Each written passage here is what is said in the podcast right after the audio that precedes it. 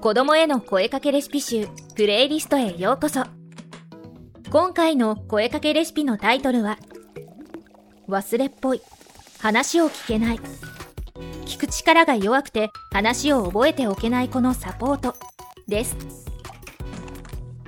この番組では公認心理師や経験豊富な幼稚園の先生などそして子育ての先輩であるママとパパたちが専門知識と実践的なアドバイスを共有し子育てのさまざまな場面で使える声かけレシピを提供していきます。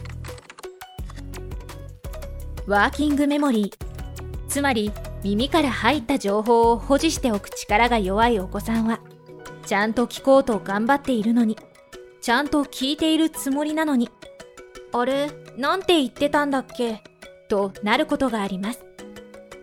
話の一部が抜けたり事実と違うように勘違いして覚えてしまっていたりするので意図せずルールを破ったりみんなと違うことをしたりして後で叱られる機会も増えます。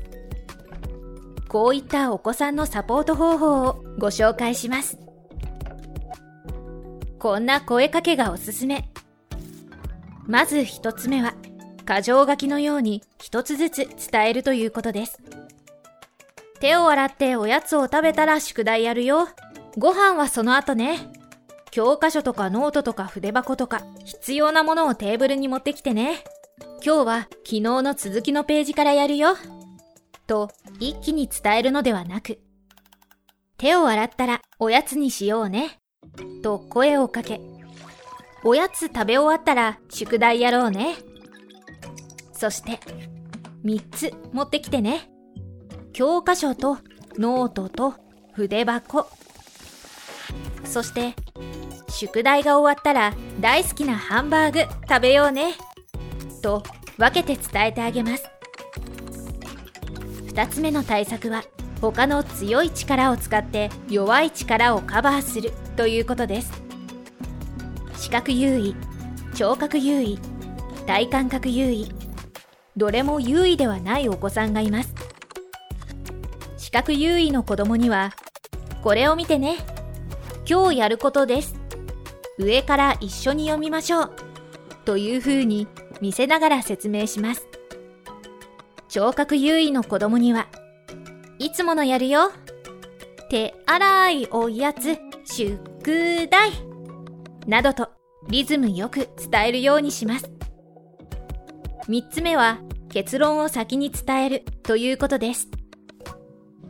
今日はすごく雨が降っているし、行けなくもないけど、行くのちょっと大変だから中止にするね。というのではなく、今日は中止です。すごく雨が降っているし、みんなで行くの大変だからね。というふうに、最初に中止であるという結論を伝えてください。最後に子供に復唱してもらいます。わかったね。と言うと、子供は怒られたくないので、おそらく、うんとうなずくと思います。ですので、はい、今頼んだこと言ってみて、と確認し、記憶が曖昧なようなら、再度優しく伝えてあげましょう。